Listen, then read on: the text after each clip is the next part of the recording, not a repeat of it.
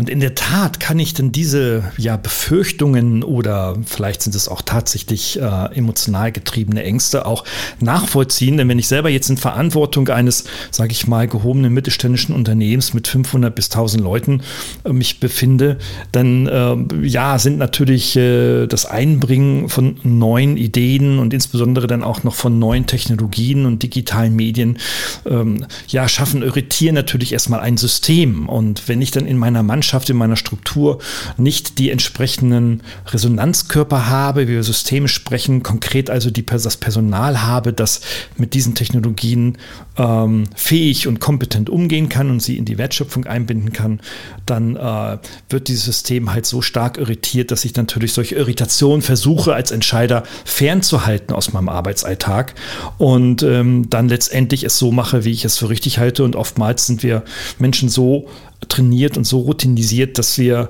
routiniert, dass wir tatsächlich dann auch mit äh, ja, äh, ja, etablierten Methoden und Arbeitsvorgehensweisen dann auch trotzdem noch erfolgreich sein können. Aber wir sind uns alle einig, das zeigen also auch die Gespräche gestern mal wieder und die große Medienlandschaft bestätigt das jeden Tag, dass die Digitalisierung jeden, jedes Unternehmen angeht und jeden Mitarbeiter angeht und letztendlich ja auch ähm, in dieser neuen rasanten Technologieentwicklung ja auch die Zukunft der Wirtschaft gesehen wird. Also insofern, ähm, ja, passt das natürlich voll in meinen Beritt und ich möchte kurz über weitere Herausforderungen sprechen. Neben den Ängsten haben wir schon eins.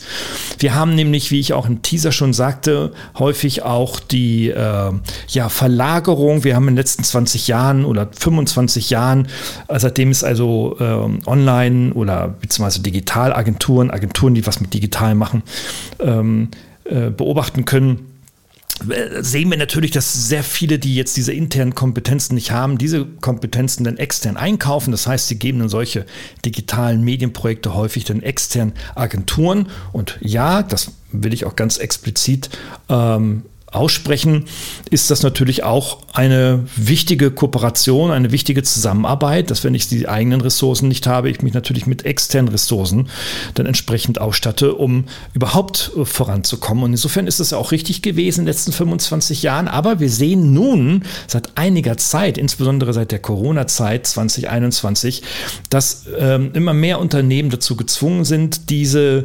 externen Kompetenzen im Unternehmen selber aufzubauen. Entweder über eigenes Personal, das sie einstellen oder eigenes Personal, das sie selbst entwickeln oder dass sie Wissen einkaufen äh, mit dem Ziel, es nachhaltig im Unternehmen auch zu belassen. Das heißt, das ist sehr interessant, äh, auch wenn die Agenturbranche nach wie vor äh, boomt, sicherlich jetzt im Jahr 23 im März etwas äh, jetzt, äh, sage ich mal, in seinen Umsätzen in der Gesamtbranche etwas stagniert ähm, werden wir aber in der weiteren Zukunft für den, in den Unternehmen weiter beobachten können, dass immer mehr Entscheider sagen, wir wollen immer mehr diese äh, digitale Kompetenz im Unternehmen selbst auch aufbauen. Das heißt nicht, dass wir eine eigene Agentur im Unternehmen aufbauen, so wie das ganz große Unternehmen teilweise tun, sondern dass wir ähm, bestimmte Aufgaben aus den digitalen Medienprojekten selbst behandeln können, die wir tagtäglich brauchen und die wir auch tagtäglich steuern müssen. Also die Verlagerung der Internalisierung von digitalen Kompetenzen in das Unternehmen ist eine der großen, wichtigen Herausforderungen in den letzten zwei Jahren gewesen und wird es in den nächsten Jahren weiter werden. Und dann muss man sich dann damit beschäftigen, wie gehe ich mit dieser Herausforderung um. Aber ich möchte es jetzt zunächst erstmal nennen, bevor ich dann auf mögliche Lösungsansätze ähm, gehe. Das Zweite ist, dass ähm, in der Arbeit mit digitalen Medien, also in der Produktion von digitalen Medien, beispielsweise von Videos, Fotos etc. und den Umgang mit neuen Technologien, die so etwas dann produzieren helfen, ähm, in den Unternehmen meistens nicht kompetent vorhanden ist. Es gibt Ausbildungsberufe darüber dazu, den äh, Mediengestalter und äh, ähnliche, die so etwas dann in zwei- bis dreijährigen Ausbildungsberufen lernen können. Die kann man dann einstellen und äh, ich war gestern bei einem Unternehmen in Berlin, da saß dann auch so ein ausgebildeter Mediengestalter, der macht dann aber auch nichts anderes als Medien gestalten. Also der setzt dann Plakate auf und kleine Citycards, also kleine Werbeträger, macht ein bisschen an der Online-Homepage rum und so weiter und so fort. Also der produziert eigentlich den ganzen Tag Medien. Wenn wer das braucht, der stellt sich so jemanden ein, wunderbar, aber meist ist er denn so fachlich isoliert, dass er wirklich auch nur das kann und an anderen Arbeitsprozessen kaum mitwirken kann, beziehungsweise dann auch ähm, ja das Thema der Kommunikationsbarrieren ähm, auftritt, was ein nächster äh, herausfordernder Punkt ist. Also nochmal zurück dazu. Wir sind also als Führungskräfte grundsätzlich äh, oft überfordert und glauben, dass wenn wir jetzt junge Menschen einstellen, also Studis von mir beispielsweise oder die bei mir fertig geworden sind im nach dem Studium im Bachelor und später im Master, dass das nun die Digital Natives seien, die ähm, das dann schon irgendwie alles wuppen können. Weit, weit gefehlt.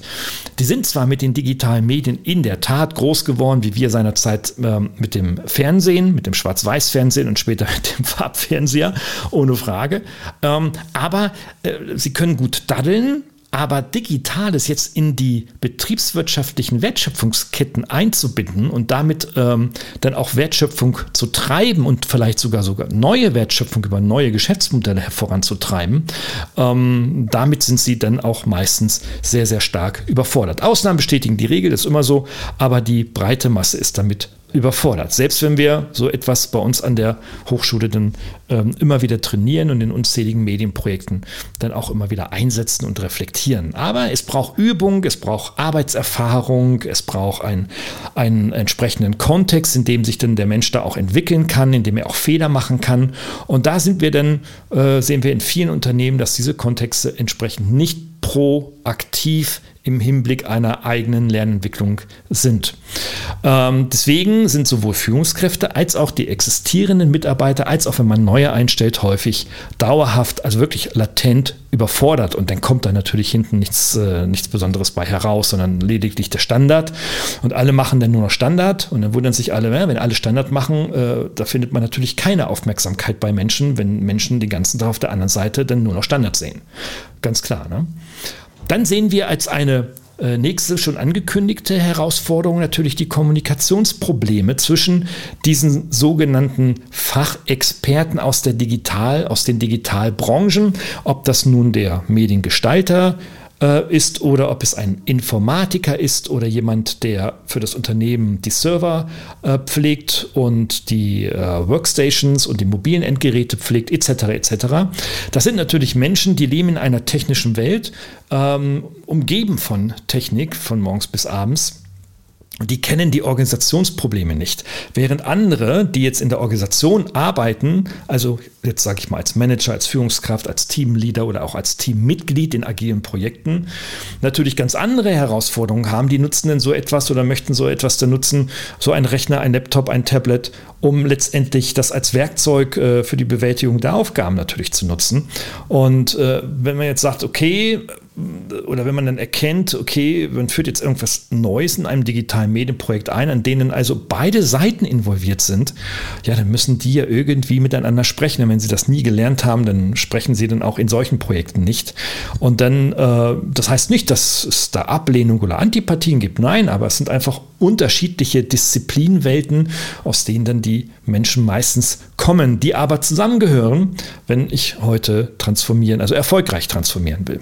Also diese Kommunikationsprobleme der Klassiker in jedem digitalen Medienprojekt. Ich kenne es aus meiner eigenen Arbeit, dass ähm, ja damit Medienprojekte oder überhaupt Digitalprojekte äh, erfolgreich werden Unternehmen, äh, beschäftige ich mich mit Sicherheit in den ersten drei Monaten ausschließlich, fast ausschließlich nur noch mit Kommunikation, viel weniger mit Wissenstransfer in die Organisation hinein, sondern wirklich mit Kommunikation und überhaupt erstmal eine, eine Austauschbasis und eine Kommunikationsbasis zwischen den verschiedenen Stakeholdern im Unternehmen dann herzustellen. Und dann dann kannst du viel, viel machen und dann funktioniert vieles wie selbst, ähm, ja, wie selbstverständlich, als ob es noch nie anders gewesen ist. Das ist schon immer sehr interessant und äh, sehr, sehr erfreulich natürlich auch, wenn man sowas beobachten kann. Ein, ein vierter eine vierte Herausforderung ist äh, grundsätzlich der, der Widerstand gegen alles Neue, was ich schon auch in dem Teaser angekündigt habe, also Widerstände gegen den Wandel. Das kennen alle die, die schon irgendwie mal in sogenannten Change-Projekten unterwegs waren, weil das war ja so in den 90er Jahren, war das der Treiber in den Organisationen, ah, wir machen jetzt Change-Management-Projekte, also alles, was mit irgendwie Wandel und Change zu tun hat und so weiter. Hm, ja, das gibt es natürlich heute auch, aber wir haben, sehen jetzt in den letzten 32 Jahren natürlich schon, äh, Wandel hört nicht auf am Montag, äh, beginnt nicht am Montag und hört am Freitag auf, sondern das ist so ein stetiger Prozess. Das sehen wir natürlich an der Geschwindigkeit ähm, der Ökonomie und der äh, globalen Weltwirtschaft. Ähm, da wartet keiner, dass irgendein anderer fertig wird, sondern da wird getrieben im Sinne der äh, Profitmaximierung und Produktionsoptimierung. Mm, das mögen wir jetzt vielleicht jetzt äh, makroökonomisch äh, nicht für besonders gut halten, aber es ist noch das herrschende Wirtschaftsmodell. Und äh, wir sehen aber natürlich auch dabei, das ist jetzt eine andere Diskussion, dass es jetzt gerade im Bereich der Ökologisierung und der Nachhaltigkeitsorientierung von Unternehmen mittlerweile ernsthafte, äh, ernsthafte Bemühungen gibt und ernsthafte, auch sehr erfolgreiche Projekte, ähm, die unter diesen ähm, ja, äh, neuen Mänteln, sage ich mal, wirklich erfolgreich auch äh, wirtschaften können. Also da gibt es schon Alternativen. Nichtsdestotrotz ist Wandel aber ein ein Dauerthema. Es ist kein Projekt mehr, sondern das ist ein, steht jedes Mal auf der Agenda mindestens auf Platz drei. Irgendeins dieser Aktivitäten und Projekte. Und insofern dürfen wir das auch nicht mehr so als Bedrohung wahrnehmen, sondern als Chance wahrnehmen, dass wir unsere Teammitglieder aber auch entsprechend darauf vorbereiten, dass sie mit diesem, diesem Wandel auch als selbstverständlich annehmen. Und das ist so das Problem, was natürlich Menschen, wir Menschen immer haben. Wenn wir also immer in Veränderung und in Wandelumgebungen uns bewegen, dann ähm, sind wir sehr, sehr, sehr stark herausgefordert. Ähm, darum ist auch dieser, dieses Buzzword der Agilität so ein Killer ähm, für viele Organisationen, weil Agilität bedeutet ja mit noch mehr Tempo, noch mehr Dynamik in die Projektbearbeitung hineinzubringen. Und äh, ja, und da zeigen sich dann natürlich dann Widerstände. Ja, also viele finden es ganz toll, oh, endlich mal agil arbeiten, weil Agilität hat viele Vorteile, unter anderem den Vorteil, dass ich selbst und selbstständig und autonom ohne Führungskraft ähm, an, an der Wertschöpfung teilhaben kann. Das ist toll, ähm, wo das funktioniert. Es ist ein riesen, riesen Fortschritt. Äh, also die Freiheit vom Chef, vom typischen hierarchischen Chef und so weiter. Das genießen sehr, sehr viele. Aber nichtsdestotrotz bringen dann die eigene Autonomie und dieses Tempo ähm, in der Wertschöpfung natürlich auch Ängste mit sich und die dann wiederum zu Widerständen gegen den grundsätzlichen Wandel natürlich ähm, dann zeigen können. Und damit müssen wir, ähm, das müssen wir einfach erkennen. Das ist so, das ist ein organisationssoziologisches und ein individuell psychologisches Problem von vielen Mitarbeiterinnen und Mitarbeitern. Und da können wir nicht irgendwie drüber gehen und sagen, irgendwie, wir bauen jetzt irgendwelche äh, neuen Arbeitshierarchien oder, oder machen jetzt viel Homeoffice und dann werden die Leute zu Hause schon zufriedener sein. Ja, es geht nicht um Zufriedenheit per se, sondern es geht im Wesentlichen um eine positive Employee äh, Experience, eine gute und positive Arbeitserfahrung, die Menschen, Menschen und Mitarbeiter in ihrem Wirken ähm, entdecken dürfen und können. Ja, und dann last but not äh, least dieses Buzzword der Agilität. Also grundsätzlich sind ja digitale Medienprojekte, wenn wir uns in einer, also wenn wir uns im Internet bewegen und dort sowohl gestalterisch, strategisch, operativ unterwegs sind, äh, kommunika digitale Kommunikation aufbauen, Vertriebs, digitale Vertriebsprozesse aufbauen, Kooperation über Portale aufbauen und so weiter, dann ist das alles eine sehr virtuelle, nicht anfassbare Welt. Diese Welt funktioniert ausschließlich nur agil. Ähm, da gibt es also keinen Plan, äh, wo will ich in drei Jahren stehen und jetzt arbeite ich da drauf hin, sondern äh, es ist das, ähm, wie ich es nenne, das Silicon Valley-Prinzip, in dem ich über Trial and Error versuche, ähm, in, äh, ja, äh, ohne vorher zu wissen, was ist richtig, was ist falsch und was wird erfolgreich, was wird weniger erfolgreich, Dinge auszuprobieren, um dann herauszufinden, was von diesen ausprobierten Dingen kann erfolgreich sein. Und dann wiederhole ich das immer wieder. Ich nehme also das Erfolgreiche, wiederhole das, sehe, ah, es wird wieder erfolgreich, wiederhole das, ah, es wird schon wieder erfolgreich. Und dann äh, kann ich so eine zunächst Dublettenkette aufbauen, die ich dann später in die Skalierung dann exponentiell ähm, tatsächlich in neue Geschäftsmodelle überführen kann.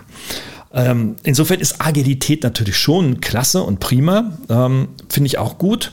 Aber manche Teammitglieder haben ein oder kein ausreichendes Verständnis für diese agilen Methoden und Praktiken, was natürlich dann wiederum zu Unsicherheiten führt und Unsicherheit führt es muss nicht immer Angst sein, aber es führt zumindest dann immer auch zu Fehlern. Und das ist natürlich dann schon auch nicht so toll. Das heißt also, Agilität braucht Fehlerkultur, Fehlerkultur braucht Agilität, beides bedingt einander. Und wenn diese Herausforderung nicht gegeben ist, äh, dann bleibt Agilität ein Buzzword und nichts wird im Unternehmen signifikant dann passieren. Ähm, ich habe viele Beispiele ähm, äh, jetzt in den letzten, ja, eineinhalb Jahren auch wieder jüngst erlebt, jetzt gerade in der, nach der Corona-Zeit, in denen viele sagen, dass sie jetzt irgendwie vieles an, ganz anders machen müssen, beziehungsweise auch ihr Geschäft anders und neu für die Zukunft aufstellen müssen. Und da geht es denn ohne Agilität nicht. Und dann guckt man so in die Firmenstruktur hinein, was sitzen dort für Menschen, was tun die und wie ticken die, wie ist die Kultur. Und dann spricht häufig sehr vieles gegen diese Agilität. Und er ist natürlich so ein CEO mit der Frage beschäftigt, wow, was mache ich jetzt? Kann ich ja nicht alle rausschmeißen, äh, will ich auch gar nicht, äh, sondern ich hänge auch an meinen Mitarbeiterinnen und Mitarbeitern, die haben zum Erfolg des Unternehmens bis heute auch immer weiter äh, beigetragen. Mm. Also versucht man dann halt mit anderen Methoden hineinzugehen, wo wir dann schon gleich bei den Lösungsansätzen sind. Fangen wir vielleicht mal von hinten jetzt an. Was sind jetzt Lösungsansätze für so ein fehlendes Verständnis für Agilität? Also beispielsweise könnte man jetzt äh, so vorgehen und sagen, okay, ich entwickle äh, und baue in meiner Organisation, in meinem Unternehmen ein kleines Team auf, das sich mit äh, den neuen Fragestellungen der neuen Arbeit und der neuen Produkterstellung aktiv beschäftigt und äh, die berichten direkt an den CEO oder an die Geschäftsleitung, nicht an den unmittelbaren Chef. Nicht, weil sie das nicht sollen, das können und sollen und dürfen sie natürlich, aber da muss ein direkter Draht zur, zur strategischen Top-Ebene da sein ähm, damit der oder die dann auch erkennen, okay, äh, da wird was ausprobiert und da sehe ich auch selber Chancen und ich kann auch viel besser dann solche Chancen dann besser finanziell gezielter ausstatten, vielleicht sogar auch personell nochmal zusätzlich ausstatten oder gezielt Wissen von außen einkaufen. Deswegen ist diese Kommunikation zwischen ähm, so ähm, top-down, sag ich mal, Projektteams, die meistens in der operativen Ebene wirkungsvoll sind und dem Top-Management so, so wichtig. Wer als CEO und Geschäftsführer dein Unternehmen wirklich und ernsthaft nach vorne bringen will, muss sich in die Niederungen seines Maschinenraums bewegen, damit er weiß, was ist eigentlich aufwendig, ähm, wenn man jetzt nicht mehr die Öfen eines großen Dampfers mit Kohle befüttert, sondern mit neuen, vielleicht ökologischen, nachhaltigen Stoffen, dann muss er wissen, was braucht man dafür. Und das sehr früh und nicht erst, wenn dann die Trial and Errors zu Teilerfolgen geführt haben. Ähm, wie geht man weiter mit den Kommunikationsproblemen äh, um, die denn so existieren? Ja, es gibt diesen unfassbaren, schrecklichen Satz, Betroffene zu Beteiligten machen. Also äh, wie oft ich den schon in den letzten 30 Jahren gehört habe, das ist ähm, ja Anfangs habe ich ihn auch so geglaubt, ähm, da hatte man aber noch so ein Welt- und vor allem ein Menschenbild in Organisationen, in denen dann halt diejenigen, die nicht wollen, dann als Betroffene tituliert wurden. Und ähm, hat man gesagt, okay, dann beteilige ich sie halt mal ein bisschen mehr und dann werden sie halt, dann bleiben sie nicht mehr betroffen, sondern wenn sie sich ja beteiligen müssen, müssen sie ja selbst aus ihrer Schonzone herauskommen und entsprechend äh, sich ja in das Projekt einbringen und damit aktiv werden. Wenn das mal so einfach war. Das hat noch nie so wirklich richtig funktioniert.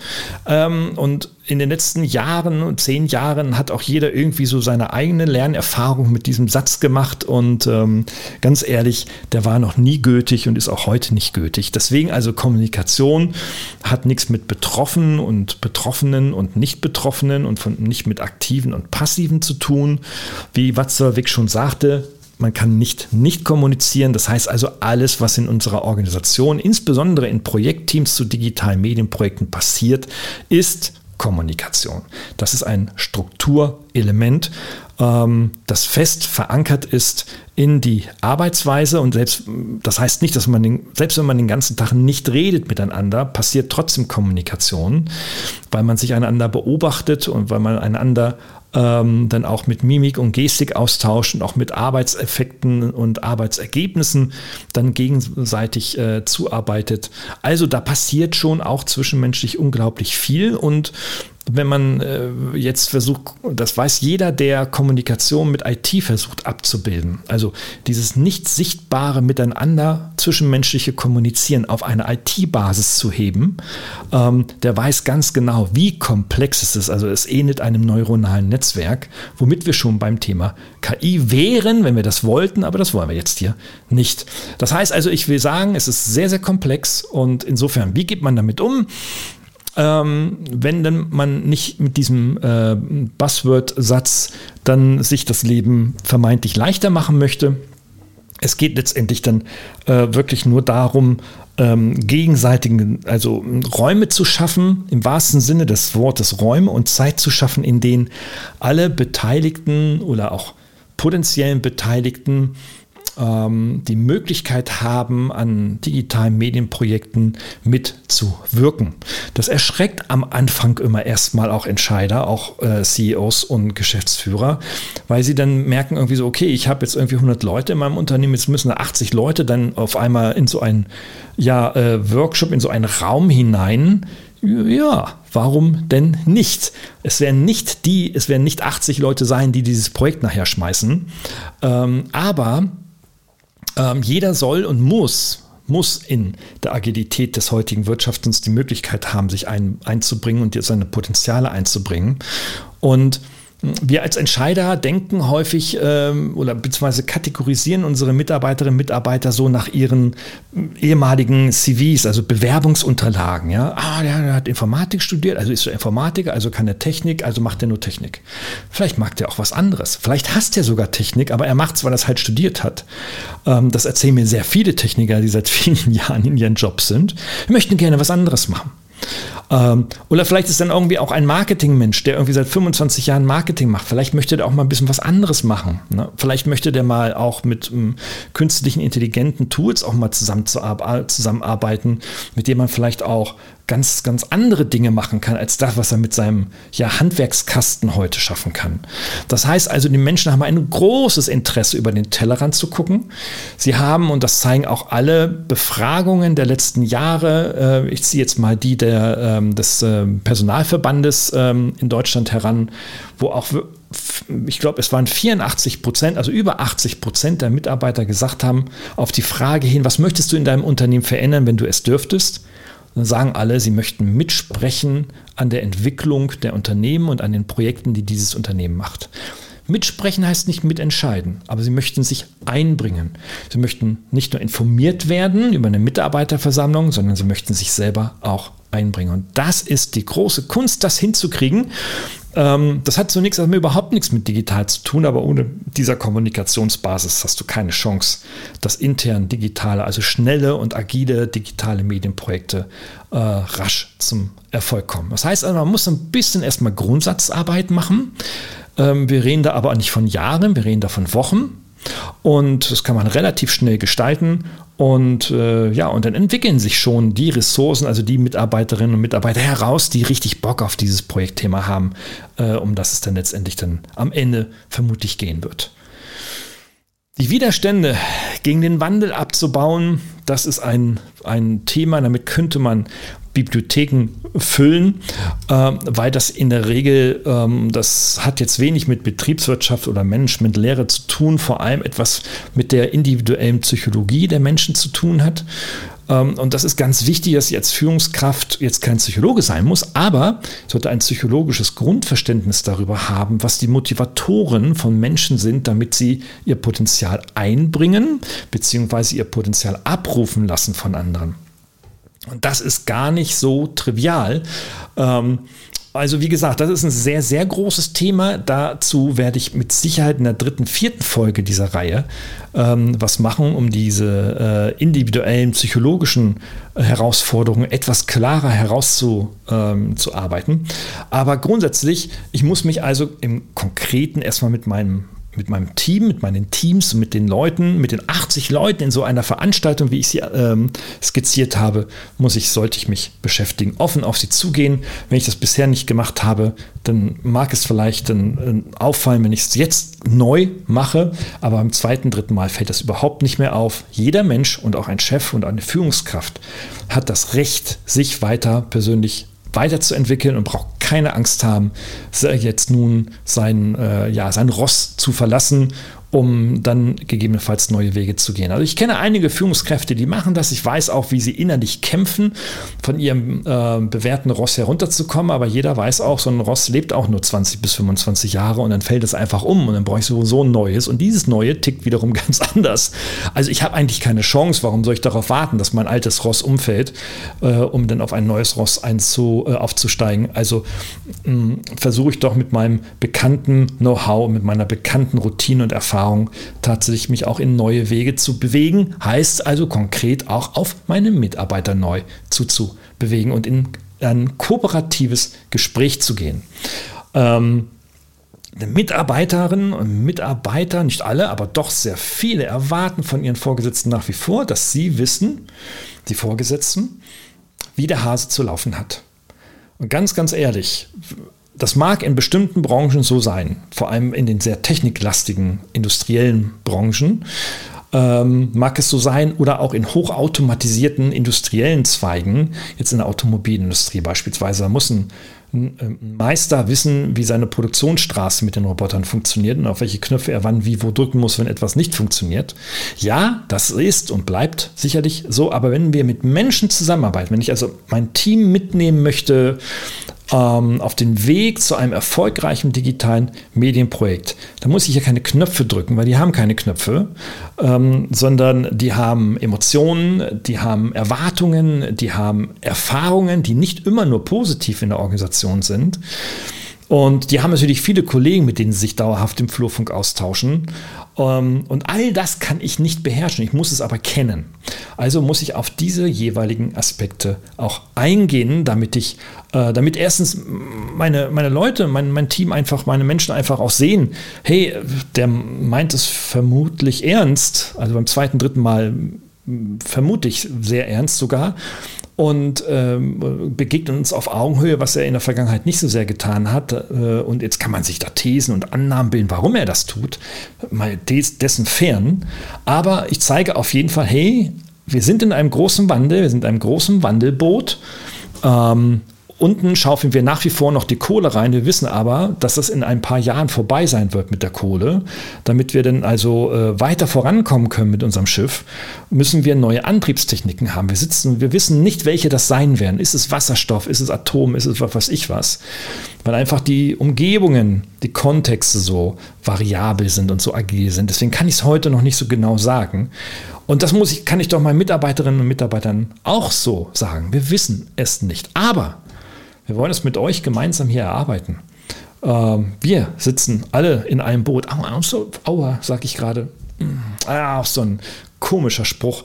Äh, in der Tat habe ich jetzt diese Metapher des Schiffes genannt und ja, natürlich sitzt man jetzt alles in, alle in einem Boot, das ist schon so richtig. Die Metapher gar nicht vielleicht ganz so doof und so tradiert, aber ähm, ich will die Botschaft geben, Kommunikation zu meinen Teams ganz offen hin. Ähm, das kriegt man gut hin. Ich weiß ja, wovon ich da rede. Ich rede nicht nur davon, sondern ich mache es ja ganz konkret und ich bringe Organisationen ja genau auf diese Wege und helfe ihnen dabei, solche Widerstände auch abzubauen. Ähm, und ich weiß, da, dass da einiges geht und einiges auch funktioniert. Dann haben wir das Thema, wir sind gleich am Ende, ähm, das Thema der Überforderung von Führungskräften und Mitarbeitern und Mitarbeiterinnen ähm, die dann ähm, nicht die digitalen Kompetenzen haben, um jetzt neue Technologien und das, was da so alles so kommt an digitalen Medien, in die Wertschöpfungskette einzubinden. Jo, das äh, ist in der Tat natürlich eine, eine, Herausforderung. Wie kann man damit umgehen? Naja, also ähm, es äh, gibt aus der Erfahrung der Unternehmen, die diese Thematik nicht erst seit heute haben, sondern seit vielen Jahren. Unterschiedliche Aktivitäten, die weitestgehend oft erfolglos blieben. Ähm, meistens sind es Aktivitäten, die irgendwie im Bereich des Trainings oder der Weiterbildung, äh, ob nun in einem Seminar, in einem Hotel, Präsenz oder virtuell irgendwo bei YouTube zu Hause abends hingesetzt wurden.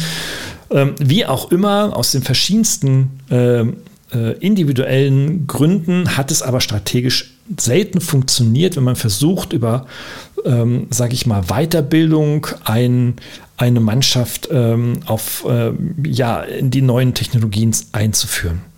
Das macht Sinn, wenn man eine sehr äh, dezidierte neue Technologie einführt, also beispielsweise MS Teams einführt und dann Mitarbeitern zeigt, ähm, wie man jetzt Kalendereinträge und andere in Kalendereinträge einbringt und wie man SharePoint und so weiter und die Datenablage und ja, das kriegt man hin. Das machen die großen Unternehmen, die jetzt MS einkaufen, äh, vor allem dann auch über automatisierte, KI-automatisierte Videos, gar nicht mehr über Personal Trainer oder ähnliches, ähm, sondern ähm, da werden im Grunde die Fachinformationen zusammengetragen, weil das Anwendungswissen ist relativ trivial abbildbar und multimedial auch darstellbar. Also da muss man jetzt nicht mehr durch die Gegend reisen und drei Tage in einem Hotel verbringen. Ähm, nur deswegen. Ne, für Kuchen, Essen und Abendsschnack und so weiter, ohne Frage, aber nicht ausschließlich dafür. Und insofern ähm, sind das nicht die richtigen Wege in der Vergangenheit gewesen. Alle sind da, haben, die das auch äh, teilweise über einige Jahre gemacht haben, sind davon wieder abgekommen. Und es waren nicht die Kosten ausschließlich, sondern es waren halt der ja, nicht äh, nachhaltige Erfolg ähm, solcher Maßnahmen, um ähm, jetzt äh, die Überforderung abzubauen. Überforderung kann man ähm, beispielsweise so abbauen, indem man mit Core-Team, mit einem Core-Team, das kann auch ein, das konkrete digitale Medienprojekt-Team sein, ähm, Neues ausprobiert und dann in diesem Core-Team erstmal diese digitale Fitness, wie ich sie nenne, aufbaue. Also ähm, quasi durch, dann, durch den Trial and Error Kompetenzen entwickeln lassen, die es äh, dieses Team in die Lage versetzen, neue Technologien und Medien zu nutzen, um schneller und effektiver zu einem Ergebnis zu kommen. Wenn das in so einem Core-Team geschieht, heißt, gibt es so wieder so einen dummen Spruch aus der Vergangenheit, tue Gutes und rede darüber, dann kann ich darüber berichten und erzählen. Und äh, das führt doch häufig zu Dominoeffekten, dass dann auch andere anerkennen, okay, ja, da geht was, da möchte ich mich mit beschäftigen, das ist ja spannend. Da komme ich wieder zu einem anderen Punkt von vorhin zurück, das ist der Blick über den Tellerrand, den sehr viele wollen, um mitgestalten zu dürfen. Ähm, das ist so das Entscheidende. Und dann kommt noch ein zweiter wichtiger Punkt dazu. Das ist ja nicht nur Selbstzweck, sondern das soll ja in der Wertschöpfung auch eingebunden werden, also einen betriebswirtschaftlichen Nutzen erzeugen. Ob das nun die Kostensenkung oder die Umsatzerweiterung ist, ähm, das ist dann individuell pro Projekt abzuklären. Aber ähm, wichtig ist, ein betriebswirtschaftliches Verständnis über den Einsatz von neuen Technologien auch zu bringen ähm, jetzt weniger die Kostenseite, was eine Technologie kostet, einerseits aber vor allem, welches Potenzial an möglichem Umsatz steckt dann in dieser Technologie, wenn ich sie professionell und nachhaltig in meine Abläufe einbinde. Das ist das Entscheidende. Daraus entwickeln sich sehr häufig dann auch Ansätze für neue Geschäftsmodelle und damit wieder sehr spannende, motivierende Perspektiven für einzelne Führungskräfte, einzelne Mitarbeiter ähm, und äh, mit, äh, mit deren Strategie, also mit dieser Strategie man dann tatsächlich erreichen kann, dass dann Überforderung sich über Wochen bis Monate tatsächlich stark und wahrnehmbar verringert. Ähm, ihr seht, das ist nicht das Gießkannenprinzip. Ich habe 100.000 Mitarbeiter, komme mit der großen Weiterbildungsgießkanne einmal drüber und dann sind alle aufgeschlaut und jetzt läuft die Bude. Das Gegenteil ist in der Regel der Fall, sondern ich versuche mit dem Dominoeffekt tatsächlich dann solche äh, Aktivitäten zu gestalten. Und ja, da ist ein Mentoring und ein Coaching natürlich extremst, also wirklich extremst hilfreich, ähm, das voranzutreiben. Und ich rede jetzt nicht über die Coaching-Erfahrungen, die der Herr Böhmermann aufgedeckt hat, ähm, die teilweise wirklich auch kriminell sind, sondern ich rede über professionelle, ernst gemeinte und ausgebildete Coaching-Methoden, ähm, die ich dann auch selber konkret anwende und dann auch ein Team wirklich schnell erfolgreich machen kann. Das ist dann super. Und dann hat man natürlich wieder ein Ergebnis, wieder eine schöne Torte, die man gebacken hat, die man dann zeigen kann mit den leuchtenden Kerzen drauf. Man sagt, hier guck mal an, Leute, das haben wir jetzt gemacht und ihr dürft es jetzt äh, hier mit aufschnabbeln und aufessen. Ähm, und wenn ihr das auch mit uns gemeinsam, wenn wir daraus mehrere Torten machen wollen, dann ist jeder herzlich dazu eingeladen und wir helfen euch dabei, äh, äh, liebe Kolleginnen und Kollegen, das dann auch ähm, im eigenen Arbeitsbereich einzusetzen. Ja, also das ist so der Punkt, ähm, mit dem, mit dem, das sind so die Punkte, die bei dem Thema, bei der Frage, wie motiviere ich eigentlich agile Projektteams für die digitalen Medienprojekte im Rahmen der digitalen Transformation, ähm, mir aus der wirklich aus der Praxis einfallen. Da ist jetzt äh, natürlich viel theoretischer ähm, Background auch dahinter, aber wir wollen ja nicht über Theorien hier ausschließlich reden, sondern wir wollen ja vor allem auch über Praxis reden, weil es mir extremst wichtig ist, auch Menschen dabei zu helfen, ähm, voranzukommen in, in, in Projekten und in Dingen, in denen sie bisher nicht vorangekommen sind.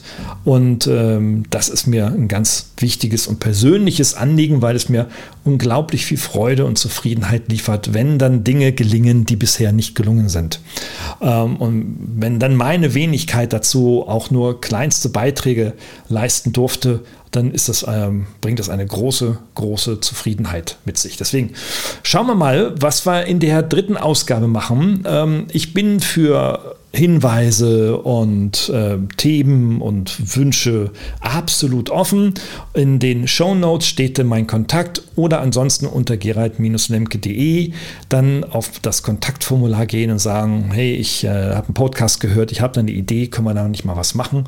Wir können auch gerne dann auch in einem Dialog oder auch mit zu dritt auch mal so eine Podcast-Folge dann entsprechend aufnehmen, wo es dann um mögliche praktische Erfahrungen aus unterschiedlichen Projekten geht, um dann äh, auch das, was ich jetzt hier euch so weitergebe, dann entsprechend auch zu spiegeln. Und vielleicht entwickelt sich dann darüber hinaus für alle Abonnenten meines Podcasts dann, dann auch eine gewisse Wahrheit und ein gewisser Zugang zu dieser Thematik. Das würde mich extremst freuen, wenn das so wäre. Ähm, sonst würde ich das hier nicht machen, wenn ich nicht die Hoffnung dazu hätte. Okay, meine Lieben, dann sage ich jetzt mal. Ähm, ja, tschüss und wünsche auf jeden Fall sehr, sehr viel Erfolg bei allem, was du heute und in den nächsten Tagen und Wochen noch vorhast. Und du hörst wieder von mir. Und ich freue mich natürlich über ein Like und eine Weiterleitung und ein Sharing in den sozialen Netzwerken und dieses ganze äh, Marketing-Gedöns natürlich. Okay, also bis bald und bleib munter und tschüss.